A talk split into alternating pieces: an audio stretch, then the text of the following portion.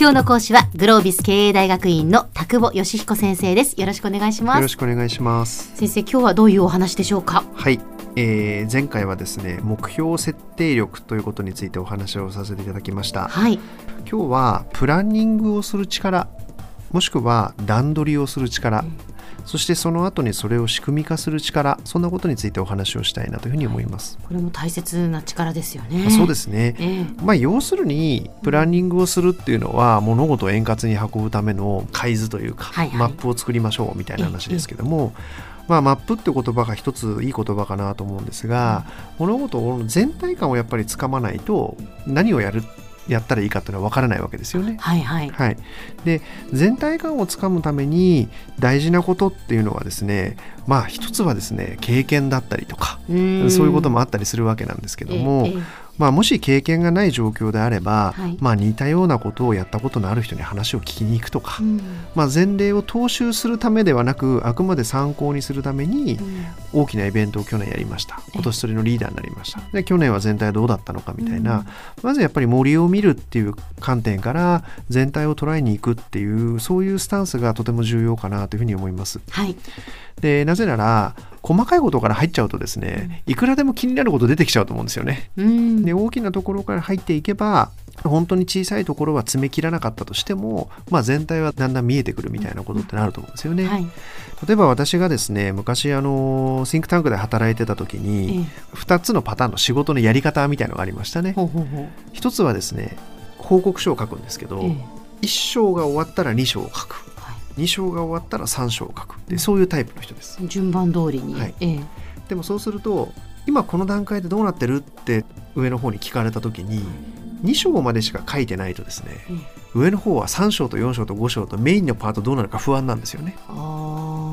で私はどうしてたかっていうと、はい、1章の10%書いて2章の10%書いて3章の10%書いて4章の10%書くんですね。へえそれぞれの章をちょっとずつ書くんですね。そうです。横にこう積み上げていくっていうんですか、ね、そうするとある時聞かれるとですね、うん、全体の2割が分かる。はあ。そうすると全体感が伝わりやすいんですよね。なるほどなるほど。でこれどっちがいいかっていう問題はもちろんその人の特性にもよるかもしれませんけども私がどっちをおすすめしますって言われたらできるんであれば全体を積み上げていくみたいなやり方をした方が周囲にも安心感を与えるし。はいはいなんか例えば会場のことは分かってんだけど、うん、音響のことは一切情報がありませんとか言われるとですね、うん、多分怖いと思うんですよね、はいはいはいはい、詳細までは分かってないけど大体こんな感じっていうものがこう積み上がってた方がいいと思うので,、でその後にそれぞれは細かくこう詰めていくっていう感じですね。はい。はい。でそこがあのなんかプランニングをする時の肝かななんて思ったりもします。でその全体のそういう意味でのマップができてくればですね大体どれぐらいの予算がかかるのかとかどういう人をあてがわないとダメなのかとかキーになる人たちの能力っていうのはどんなものなのかとかっていう全体感のこう積層がだんだんだんだんこう溜まってくる、はいはい、その上で計画の実行とか、うん、具体的にどうしていくのかっていうところを詳細に詰めていくみたいな話になってくるわけですよね。それが今度段取りみたいな言葉で日本だとよく言われることですね。はいはい、細かい各パーツどうやって段取るのみたいな。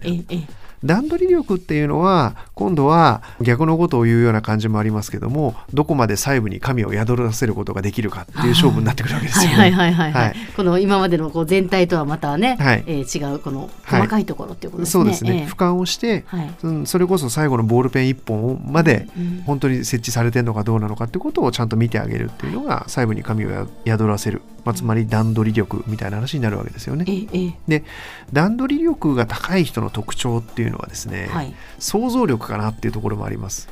何が起きうるだろう、うん、もしかしたらこういうことが起きるかもしれない。例えばですね何か有名な人を呼んだトークイベントみたいなのをやろうとしたとしましょうか、はいはい、段取り力がいい人っていうのはもし新幹線が遅れたらもし飛行機が遅れたらもしこの人がインフルエンザになったらまあ、ありとあらゆるもしこういうことが起きたらみたいなことをまず考えるわけですよね。でどの要素が本当にまずい要素なのかっていうことを、まあ、考えるわけですよね。そうすると例えばまず来ないっていうのは一番まずいわけじゃないですか。そうですね まずいですね大いにまずいですね。で来ないっていうことが起きた時にどういう対応が取れるのかみたいなところに気を回して、うん、そして対応が取れる段取りが組める人と、はいはいはい、来ないとかいうことは一切想像していない人が段取りを組む場合とはですね全然違うわけですよ、ね。違ってくるでしょうね、はい、何か起こった時にもう全て想定外ですみたいなことになってしまうわけですからね。あのちなみにもう本当に最悪なのは例えばその人の電話番号も知らない秘書の方の携帯の電話すら知らないみたいなことが起きちゃったらもう来ないというだけで連絡の取りようもないわけですよね。恐ろしいですね、はい、で来ないって言ってもですよ電車が遅れて7時から始まるイベントに7時3分に到着するんだったら、うん、まあ、そこはなんかこう司会の人がうまくごまかすみたいなことができるわけ。ででも7時半に着く場合、はい、今日来れないっていう場合、まあ、いろいろあるわけじゃないですか。はいはいはいそうするとやっぱりどこまで何が起きうる可能性があるのかということを想像してそこに前もって手を打てるっていうのが、まあ、段取り力みたいなことになるので、はい、あのまさにその想像力イメージ力って言ったらいいんですかね。イメージ力、ね、はい、そんなものがすごく大事になってくるかなと思います。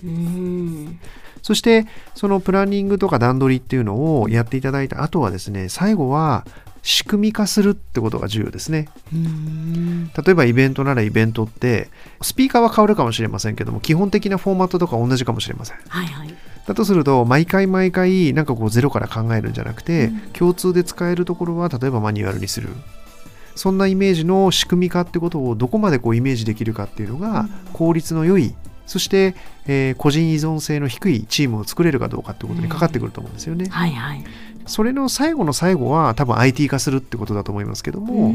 いかに自分たちが貯めたノウハウ一回ちゃんと考えたものを仕組みにして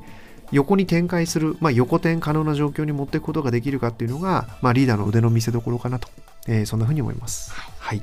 では先生今日のまとめをお願いします。はい、えー、プランニング段取り仕組みという話をしましたけどもまず全体感を持つことから始め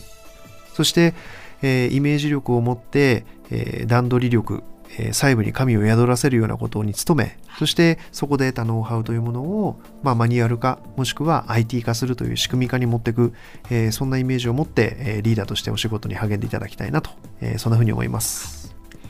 今日の講師はグロービス経営大学院の田久保義彦先生でした。どうもありがとうございました。ありがとうございます。